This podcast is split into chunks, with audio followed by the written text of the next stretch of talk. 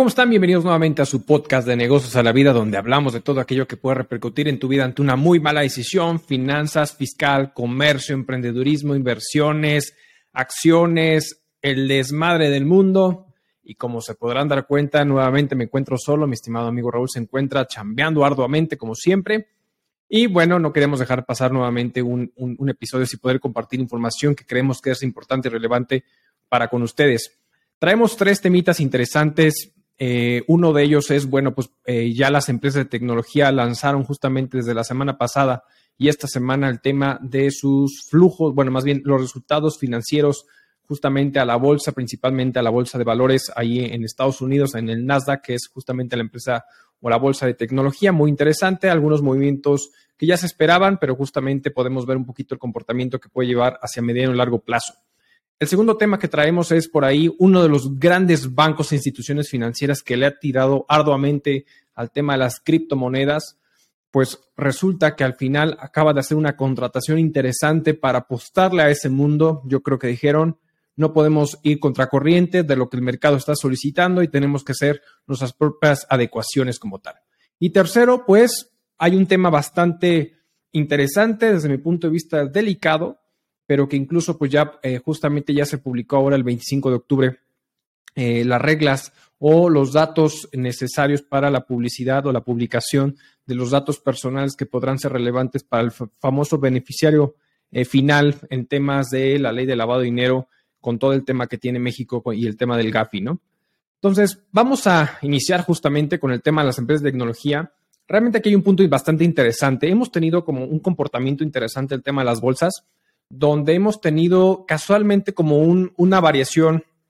donde obviamente las bolsas están a la baja, pero generalmente lunes, martes eh, hemos tenido como esos pequeños repuntes interesantes de crecimiento en la bolsa y vuelve a la baja. La verdad es que eh, creemos que realmente el comportamiento que se está teniendo por parte de las bolsas va a seguir saliendo a las bajas, principalmente por todos los resultados que se están teniendo a lo largo de eh, los resultados de las empresas que si bien han tenido un crecimiento en ventas, han tenido o han generado una pérdida eh, efectiva en el tema del rendimiento o de las utilidades previstas. Ojo, de las utilidades previstas o las estimaciones previstas justamente por el tema de las empresas hacia para con sus accionistas e inversores en cuanto al tema de los resultados. Eh, tenemos, por ejemplo, Procter Gamble. Procter Gamble ha tenido un crecimiento bastante importante, interesante,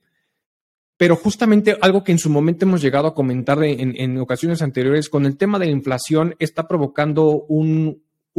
costo excesivo o incremento en los costos para el tema de las producciones justamente dentro de las empresas. No es el caso, es lo mismo que está sucediendo justamente con Procter Gamble. Y aquí lo que sucede es que realmente proyectó y tuvo un incremento en ventas, un incremento en participación y obviamente una muy buena utilidad, pero no vimos así justamente el crecimiento en cuanto a volumen. Lo que estamos viendo justamente es que lo que está haciendo Procter Gamble es esta, bueno, Procter Gamble y, en fin, y al final varias empresas, como lo hemos venido comentando, pues fueron muy claros con su comentario. Vamos a seguir haciendo ajustes de precios porque los costos están subiendo y no vamos a permitir o no queremos permitir que haya una baja justamente en la participación o una baja justa en, en, en el beneficio por acción que pueden estar teniendo todos los accionistas a lo largo del mundo, ¿no? Entonces, este tipo de situaciones obviamente provoca que, pues si bien en cuanto a volumen está habiendo una, una, una, una baja en compra o en posicionamiento del, en el mercado en cuanto a volumen de productos, sabiendo que Procter Gamble es una de las empresas más grandes en cuanto a productos de consumo bastante importante, de diferente índole, entonces obviamente eso está provocando que disminuya no obstante, todos estos ajustes de precios que han venido haciendo a lo largo de, por el tema de todo lo que hemos vivido, por el tema de la guerra, el tema de los suministros, etcétera, pues al final está provocando justamente eh,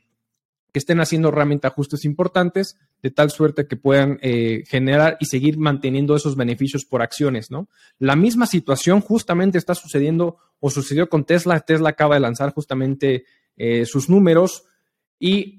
aquí lo interesante es que Tesla viene de un crecimiento exponencial bastante importante, eh, un beneficio por acción bastante importante, una utilidad interesante, no obstante lo que esperaban, es decir, estas famosas estimaciones que esperan los inversores a, la apuesta de lo que esperan obtener en cuanto a la publicación de los resultados trimestrales de las empresas, pues no lo que esperaban, ¿no? El tema es con Tesla es que al final ha tenido un crecimiento brutal en tema de energía, un tema brutal en venta de, de, carros. Entonces, lo mismo ha sucedido con Starlink. Por fin, ya justamente podemos ver a Elon Musk que acaba de ya entrar. De hecho, por ahí salió un video de Elon Musk entrando a las, a las, a las oficinas de Twitter, justamente con, con un, con un, este, eh, un lavabo, ¿no? Pensando un poquito en esta analogía, y queremos pensar que una analogía decir, pues vamos a hacer limpieza profunda en la empresa. Entonces, prácticamente Elon ya está entrando como el nuevo director de, Twitter. Entonces, ha, habido varios ajustes. Creemos que al final el tema de las empresas van a tener siempre una apuesta, lo hemos, es lo, hemos, dicho constantemente, es esta apuesta a, mediano y largo plazo. El tema del corto plazo y justamente con todo lo que estamos viviendo, el tema de la inflación, que al final lo que está provocando mucho esto es que al final los bancos centrales de toda índole estén apostándole de manera particular y de manera importante a sostener y a controlar la inflación, que es un mal bastante fuerte para todos los países, para todo el mundo de manera particular, ¿no? Entonces, bajo esta premisa, pues hay que ser cautos con nuestras inversiones en el sentido de que al final hay que apostarle a ese mediano y largo plazo y no quedarnos solamente en el corto, en el corto plazo, porque es donde podemos perder gran, gran dinero. Y justamente Nancy Pelosi ahí mencionó incluso que perdió una gran, grandes millones de dólares en una inversión que ella tenía justamente en una empresa de chips en Taiwán y a pesar de que Nancy Pelosi, esta, esta, esta mano derecha y, poderosa de Estados Unidos, tiene información privilegiada para de cierta manera manipular o manejar el mercado a su conveniencia, pues hasta ella perdió dinero. Entonces, para aquí el mensaje es que al final, que aunque tú seas una persona con información privilegiada, puedes llegar a tener esta pérdida millonaria o esta pérdida de, de dinero por las inversiones que puedas tener. Entonces, al final es bien importante siempre apostar a futuro, ¿no? Entonces, justamente aquí Dentro de todas estas participaciones, bueno, desde la semana pasada, una de las primeras empresas de tecnología que lanzan justamente sus, resultados trimestrales de, en, tema financiero, pues fue Snapchat. Snapchat tuvo una ligera baja de, tuvo buenos ingresos, la verdad es que tuvo muy buenos ingresos y una utilidad eh, menor a la esperada, pero sí mayor a la de comparada de manera interanual, ¿no? Justamente con el 2021. Y lo que sí tuvo un aumento fue el tema de los usuarios activos durante esa plataforma. Entonces, cuando tuvo, cuando generalmente Snapchat, que es de las primeras empresas que justamente lanza sus números, podemos ver un poquito la tendencia a lo que puede llegar a suceder. Así sucede justamente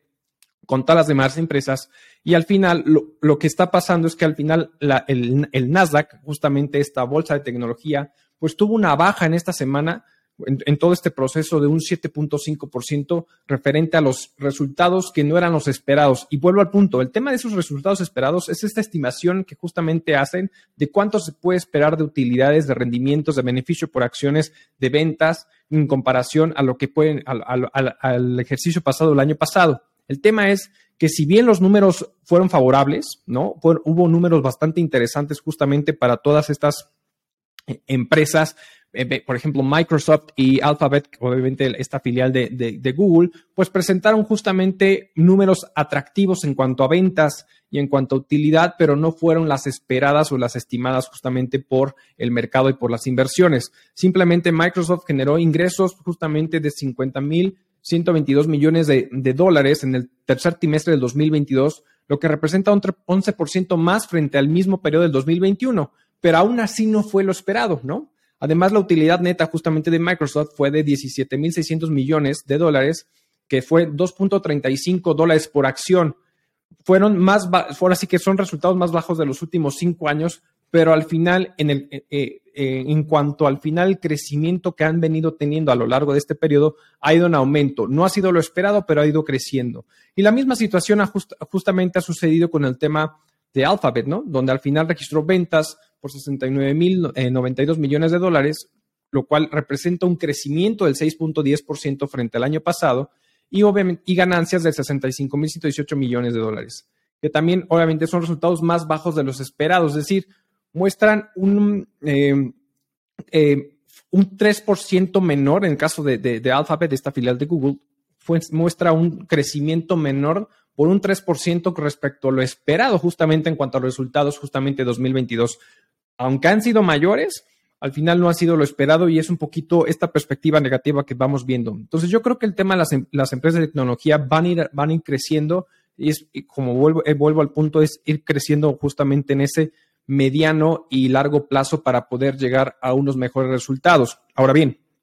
hay muchos otros factores de otras empresas, como hace ratito que comentaba el tema de Procter Gamble, que al final este fortalecimiento del dólar que estamos teniendo por la respuesta de la Fed de, con Jerome Powell de estar subiendo las tasas de interés de tal suerte de poder fortalecer el dólar,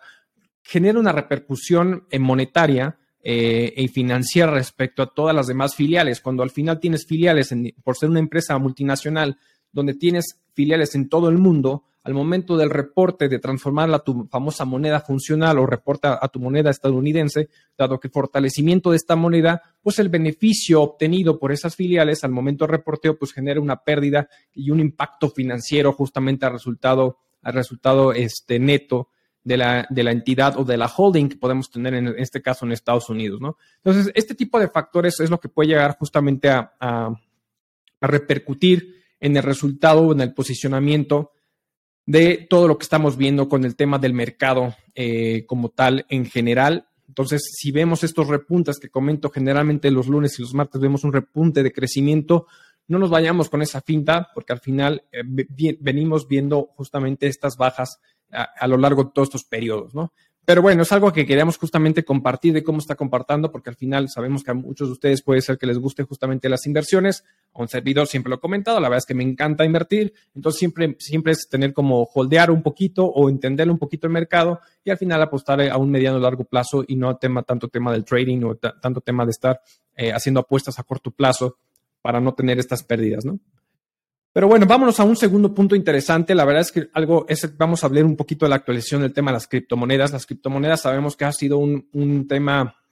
interesante. Eh, Solana pues, justamente tuvo un crecimiento, por ahí Ethereum también tuvo un crecimiento interesante. Bitcoin volvió a subir un poco. A pesar de estos altibajos, al final sabemos que en su momento las criptomonedas tenían un punto interesante de independencia justamente con el mercado regulado o el mercado justamente de las acciones o el mercado de las bolsas pues poco a poco a lo largo de la pandemia hemos visto cómo se ha ido compaginando todo esto, como lo hemos comentado en otros episodios, ¿no? Aquí el punto interesante es que justamente uno de los bancos o de las instituciones financieras más grandes, más grandes de Estados Unidos, como es JP Morgan,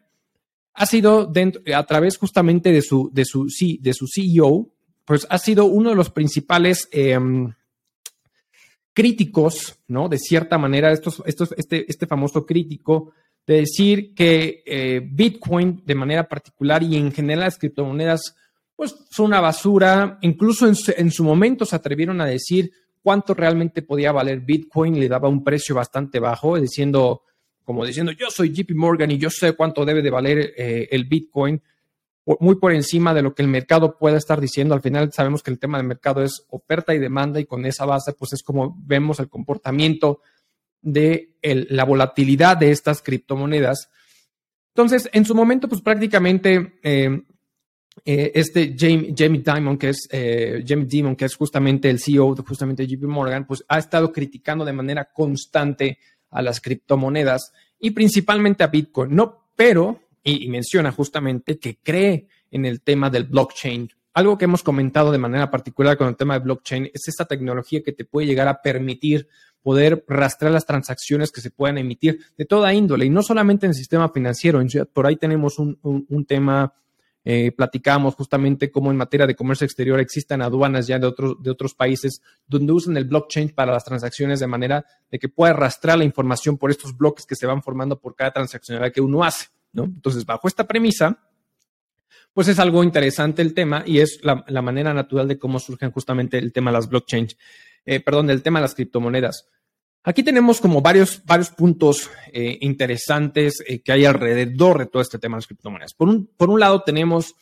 a, un, a una Europa que está sufriendo por temas de gas, por temas de petróleo, por tema energético, por el tema de la guerra de Rusia-Ucrania y todas las llaves que se le han venido cerrando y esta complejidad. Entonces, viene el invierno, ya lo hemos dicho, puede llegar a estar muy frío para ellos por toda la complejidad que tiene. Entonces, Europa ya de cierta manera, justamente la, Comisión Europea, ¿no? el, Comité Europeo, pues ya emitió como un, pues, como un comentario y una resolución de que iba a cerrar o, o suspender actividades de cierta manera a todas aquellas empresas de, cierta forma que se dediquen a minar criptomonedas. Con el, con el sentido de decir la, eh, la minería de criptomonedas provoca un desgaste o un uso bastante fuerte del tema energético y entonces no podemos darnos el lujo de que estas empresas sigan operando de cierta forma, ¿no? No obstante, no hace ningún comentario con otro tipo de empresas que sabemos que al final el uso, el uso energético es mucho más importante que por el que el mismo el tema de la criptomoneda. Entonces, pareciera que es como un tema que todo el mundo está en cuenta de las criptomonedas por, por a lo mejor un tema de, falta de regulación y me queda claro, eh, simplemente aquí en México uno de los puntos que se ha platicado mucho justamente es que luego las autoridades pues les causa un poco de extrañeza de que realmente no tienen la manera de poder eh, todavía eh, poder regular de manera eficiente el tema de las criptomonedas y se habla mucho de justamente poder llegar a caer en tema de lavado de dinero a través de estos mecanismos. Eso me queda claro. Creo que el tema de regulación falta mucho, pero en, aquí lo que está sucediendo es que hay algo que ya está en el mercado, algo que pareciera que está funcionando, algo que hay mucha gente que le está gustando, a mí es uno de ellos, me encanta el tema de las criptomonedas, pero al final los países están yendo en contra de esa necesidad y en lugar de meterse a un tema de regulación de cómo manejar este tipo de cosas, siguen rechazando ese tipo, eh, ese tipo de actividades de cierta forma, ¿no? Como que no se han querido meter al papel de algo que el mercado está exigiendo y que el mercado está implementando y, los usuarios, como muchos de nosotros, pues estamos haciendo al eh, uso de ellas, ¿no? Entonces, bajo esta premisa, pues justamente está sucediendo. Pero aquí el punto interesante es que si bien este, este Jamie justamente dijo de JP Morgan, ha estado en contra mucho de todo lo que está sucediendo alrededor de las criptomonedas y específicamente con tema de Bitcoin, pues está yendo muy en contra y no le encanta, ¿no? Entonces, como no le encanta, pues ha hablado bastante, bastante mal al respecto y creo que es algo, una apuesta eh, deshonesta de su parte y simplemente diciendo yo le pongo precio a esto. Pero aquí una, una movida interesante, yo creo que él mismo dijo, me suena a un tema eh, y, perdón que lo ponga de esa manera, pero justamente cuando estábamos, cuando justamente nuestro expresidente López Obrador decía que al final los militares tenían que regresar a sus cuarteles y abrazos, no balazos, y recientemente hemos visto cómo se quiere, se extiende el mandato justamente de los militares y la Guardia Nacional hasta un periodo mayor al 2024 si no me equivoco, al, 2000, al 2028 o 2026, no recuerdo bien el año, pero se extiende justamente la, la, parte de la militarización pues él reconoce que en su momento pues se equivocó. Entonces, de la misma manera como nuestro querido presidente se equivocó en esa, en, esa situación, pues este, este mm, JP Morgan hace prácticamente lo mismo porque resulta que hace una contratación interesante, contrata a este Aaron eh, que es justamente un exfuncionario de una empresa que se, llega se dedicaba a hacer transacciones o, préstamos justamente a través de criptomonedas que se llama Celsius. Celsius, eh, él justamente estuvo durante ocho meses en esta empresa que se llama Celsius, que ya no, que ya no existe, pero justamente él se dedicaba y estaba dentro de este puesto eh, como eh, el jefe de política y, relaciones reguladoras de la, justamente de esta entidad, de Celsius. Entonces, prácticamente que los ocho meses que estuvo justamente este, este personajazo, Aaron Avon, eh, pues JP Morgan dice, ¿sabes qué? Pues me equivoqué, me equivoqué y entonces voy a ir y no me pude encontrar el mercado. Sigo pensando que, Bitcoin eh, no funciona, pero creo en el blockchain. Entonces creo que quiero crear mi propia entidad o mi propia entidad regulatoria en el, en el tema de criptomonedas porque al final, como los usuarios lo están pidiendo, que es lo que estamos diciendo, justamente los usuarios, eh, las personas, el mercado lo solicita y están yendo en función de esto, pues obviamente ellos decían, siendo uno de los grandes bancos importantes, una de las grandes instituciones financieras importantes justamente en Estados Unidos y a lo largo de todo el mundo, que tienen demasiada participación justamente en diferentes proyectos en todo el mundo, ya lo decíamos en su momento, incluso con justamente con, con empresas eh, eh, chinas y toda esta parte. Pero entonces dice, ¿sabes qué? Si me equivoqué, regreso. Y entonces hace esta contratación y justamente lo que empieza a hacer a este ejecutivo es ir trabajando en la regulación para poder generar sus propias transacciones o sus, eh, sus, propios modelos transaccionales a través de criptomonedas, lo cual me parece una apuesta interesante. Creo que fue un tema razonable o, o que razonó de manera particular justamente el tema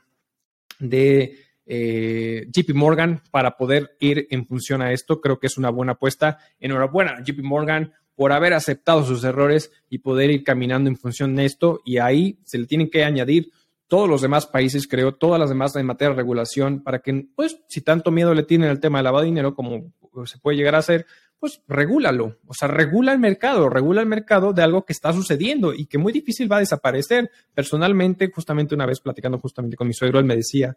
si yo creía que Bitcoin iba a desaparecer, él dice que sí, yo personalmente creo que no, yo no creo que vaya a desaparecer, yo creo que se va a transformar eh, en un momento dado cuando ya eh, los países tomen acción y empiecen a regular de una manera mucho más puntual el tema de las criptomonedas. Personalmente, lo que me gusta de las criptomonedas es que están descentralizadas y que no hay una centralización, pero sí falta un tema de regulación para ver para las empresas que justamente son intermediadas en las transacciones o las empresas que, justamente crean sus propias criptomonedas, las transacciones, cómo se efectúan, etcétera, etcétera, porque todavía hay mucha ambigüedad en el tratamiento, desde el punto de vista incluso México, en el tema fiscal, del tratamiento adecuado al momento de la venta de esos activos virtuales, como se le conoce, ¿no? Entonces, es un punto interesante. Enhorabuena por JP Morgan en el reconocimiento de su error y contratar a este eh, exfuncionario de Celsius. Pero vámonos con un tercer y último tema que creo yo es bastante, bastante interesante. Híjole, que no sé cómo tomarlo, pero quisiera yo tocar este punto con ustedes. Eh, resulta, obviamente, poner un poquito de contexto de lo que, lo que estamos viviendo es, al final sabemos que el combate a la corrupción, el combate al tema de, blanqueo o el tema de lavado de dinero y eh, operaciones eh, con recursos de procedencia ilícita o el tema del tema del terrorismo, como es justamente esta famosa ley PureP, obviamente México pues ha tenido este acercamiento de manera particular, ¿no? Con el tema de eh, el GAFI, justamente este, eh, pues este, este organismo, ¿no? Que justamente eh, busca combatir, ¿no? El tema de las acciones irregulares de combate al terrorismo y de cierta manera pues ir en contra de todo el tema de lavado de dinero y blanqueo de capitales, así como el tema de apoyo al terrorismo, ¿no? De cierta forma. Entonces, eh, este grupo de acción financiera, el GAFI, eh, pues justamente lo que busca hacer pues, es, ir, eh, es ir delimitando y, dentro de los acuerdos que, han emitido, dentro de sus recomendaciones, es poder identificar al famoso beneficiario, este, beneficiario final, ¿no? Entonces, actualmente este beneficiario final se refiere a esa persona, el cual o grupo de personas que puedan estar vinculadas o puedan tomar las últimas decisiones dentro de una sociedad o una persona jurídica. Ellos obviamente llaman a persona natural como una persona física, como la conocemos nosotros en México, y una persona jurídica como una persona moral, como lo conocemos aquí en México, ¿no? Entonces, prácticamente esas, esas son de las recomendaciones que de cierta forma hacen. Ahora bien, todo esto que estamos generando, obviamente, en México ha venido evolucionando el combate a este tipo de situaciones. Nace justamente esta ley de operaciones eh, vulnerables, donde todavía actualmente está condicionado a que se le ubica como un beneficiario controlador, donde prácticamente, incluso ante operaciones ante notario, el notario tiene la obligación de preguntar o conocer quién es el beneficiario controlador de esas, de esas operaciones o de esas entidades o personas morales que se están formando de cierta forma, ¿no? Pero es muy ambiguo porque prácticamente queda en el cumplimiento de entre buena fe decir, pues no conozco, sí conozco a la persona o el beneficiario controlador eh, o el beneficiario final, como se le conoce justamente por tema del GAFI, ah, de quién pueda controlar de cierta manera este tipo de situaciones. Y es prácticamente esta situación de, bueno, quién puede tomar las decisiones de cierta manera en las asambleas quién puede dirigir eh, de manera directa o indirectamente justamente las operaciones o las estrategias de la empresa, o quién tiene un control o una titularidad importante en la participación accionaria por justamente en el tema del GAFI se habla un 15%, en el tema de la ley PIOPI se habla de un 50%, por ahí había una reforma justamente para bajarla al 25%. Tenemos el tema de la reforma fiscal por Código Fiscal de la Federación, justamente por el tema también del beneficiario controlador, pero hay que diferenciar que son dos situaciones distintas entre lo que repercute de documentar y tener el tema del beneficiario controlador para efectos fiscales conforme al Código Fiscal de la Federación y el beneficiario controlador o el beneficiario final conforme lo marca en el tema de la, ley de, prevención para eh, operaciones con recursos de procedencia ilícita o la famosa ley antilavado, ¿no? Pero justamente cuando nace todo esto, pues en el 2000, este, eh, prácticamente en el 2019, lo que vienen a hacer, ¿no? Es este, voltear a ver y hacer un famoso, un famoso acuerdo que se le llama eh, eh, cuarto, em, eh, cuarto plan de acción en que va justamente del 2019 al 2021. Este cuarto plan de acción justamente es un, es un, es un plan de acción de diferentes puntos, ¿no? Que ahorita comentaréis un poquito, son de 13 puntos, si no me equivoco, sí, 13 puntos de manera particular, donde están metidos justamente el IFAI, ¿no? El INAI, perdón, el Instituto Federal de Acceso a Información y Protección de Datos este, Personales, el famoso IFAI, la Secretaría de Función Pública y organismos justamente de la sociedad, organizaciones de la sociedad civil, ¿no? Es ahora sí que el núcleo de estas organizaciones de sociedad civil. Entonces, justamente en estos acuerdos manejan diferentes puntos o acuerdos al, al cuales llegar. Dentro de esos acuerdos, prácticamente, y aquí me permito justamente agarrar mi guion para comentarles estos tres acuerdos de manera particular. Entonces, en estos tres acuerdos son algunos puntos interesantes donde ah, mencionan eh, los puntos eh, a los que deben justamente llegar. Entonces, en estos puntos eh, son justamente los siguientes.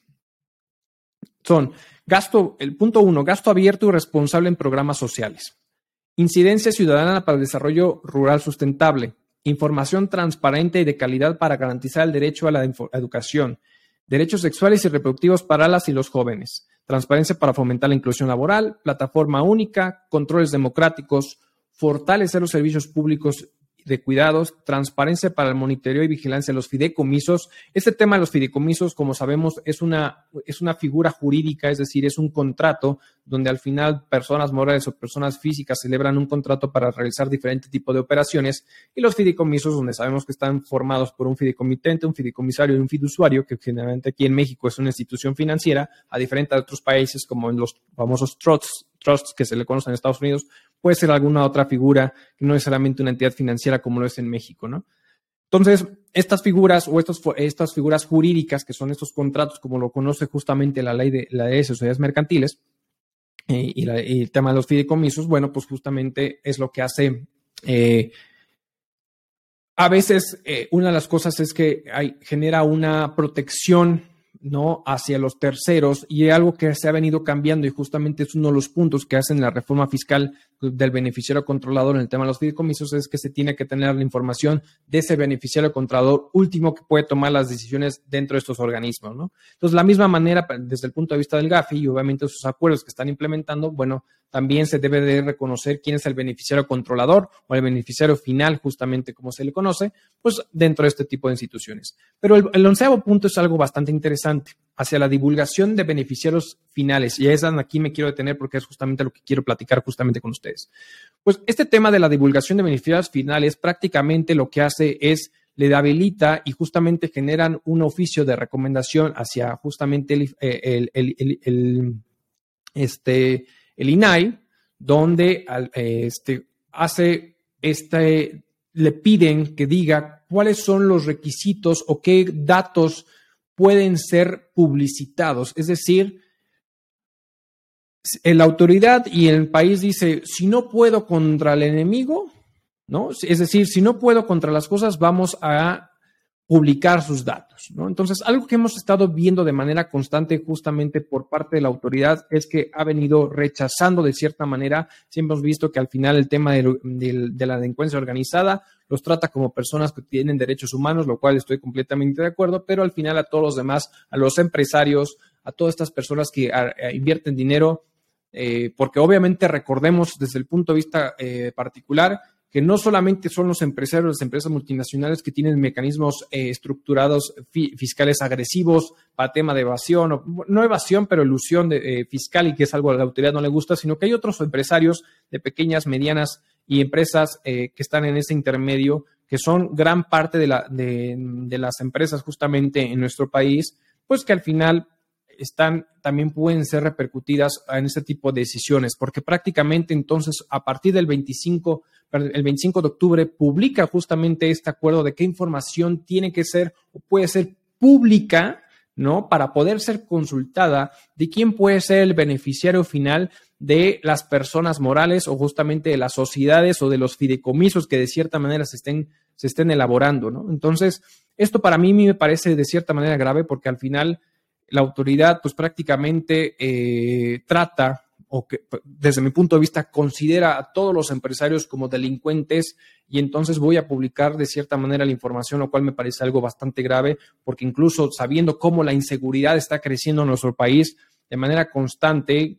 eh, aunque la, tengan otros datos y no lo quieran aceptar, la realidad es que la inseguridad y la delincuencia está creciendo de manera brutal en nuestro país. Entonces, el hecho que publiques este tipo de información, pues prácticamente me parece bastante grave porque entonces la gente va a poder tener acceso a la información y muy fácilmente poder identificar no solamente y cuando debe ser un tema exclusivamente de las autoridades fiscales para justamente combatir el blanqueo, combatir justamente el financiamiento del terrorismo, combatir justamente el lavado de dinero. Pero entonces ese tipo de cosas me parece algo absurdo, eh, e innecesario por parte de nuestro país para que se publique la información. Para eso la autoridad tiene que hacer su chamba, pero como últimamente la autoridad no le gusta hacer su chamba y se va por la vía fácil, incluso el tema de los, los órganos jurisdiccionales al momento de evaluar una, una situación que está de manera particular se van por la vía de la forma y no por el fondo de las situaciones para realmente hacer justicia como debe de ser, ¿no? Pero aquí justamente dice, a ver, ¿qué, qué tipo de información es la que va justamente va a salir a la luz?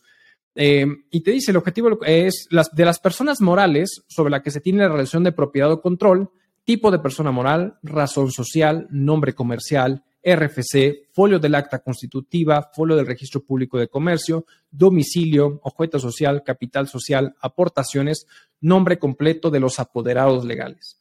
Y de las personas físicas que tengan algún nivel de propiedad o control sobre la entidad moral, nombre completo, sexo, RFC, identificar en caso de que persona sea extranjera, el famoso DNI e y, ese tipo de situaciones, nacionalidad, país de nacimiento, fecha de nacimiento, porcentaje de participación, descripción del control y o propiedad que tiene la parte interesada en la entidad explícita, fecha de inicio de la propiedad o control de acuerdo con la fecha de protocolización del acta o ante notario, fecha de inicio de la propiedad o control de acuerdo, fecha en la que hubo una modificación en la propiedad o control, fecha de terminación de la propiedad de control y fecha de liquidación de la propiedad de control. O sea, es una información bastante amplia para ver en qué momento tomas control, desde cuándo y a partir y cuándo lo dejas o cuándo se modifica esa estructura, ¿no? Entonces, todo este tipo de información al final sabemos que hay para el tema de la protección de datos personales o que puede ser un tema de, de, un organismo de transparencia para que pueda ser sometido y pueda ser puesto justamente a información pública, para mí, para mí personalmente se me hace algo totalmente grave y, alte, y algo que va eh, eh,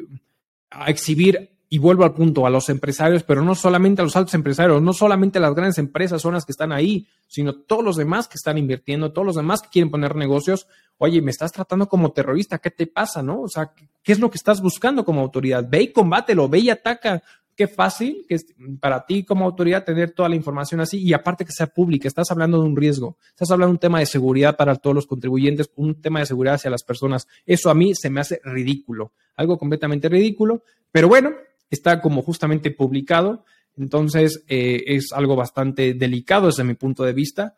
Pero bueno, es justamente algo que queríamos compartir el día de hoy con ustedes. Acciones, tecnología, bolsas, decisiones brutales en, nuestro, en, nuestro país y los que se están repitiendo de haberle dicho no a las criptomonedas, ¿cómo no? Entonces,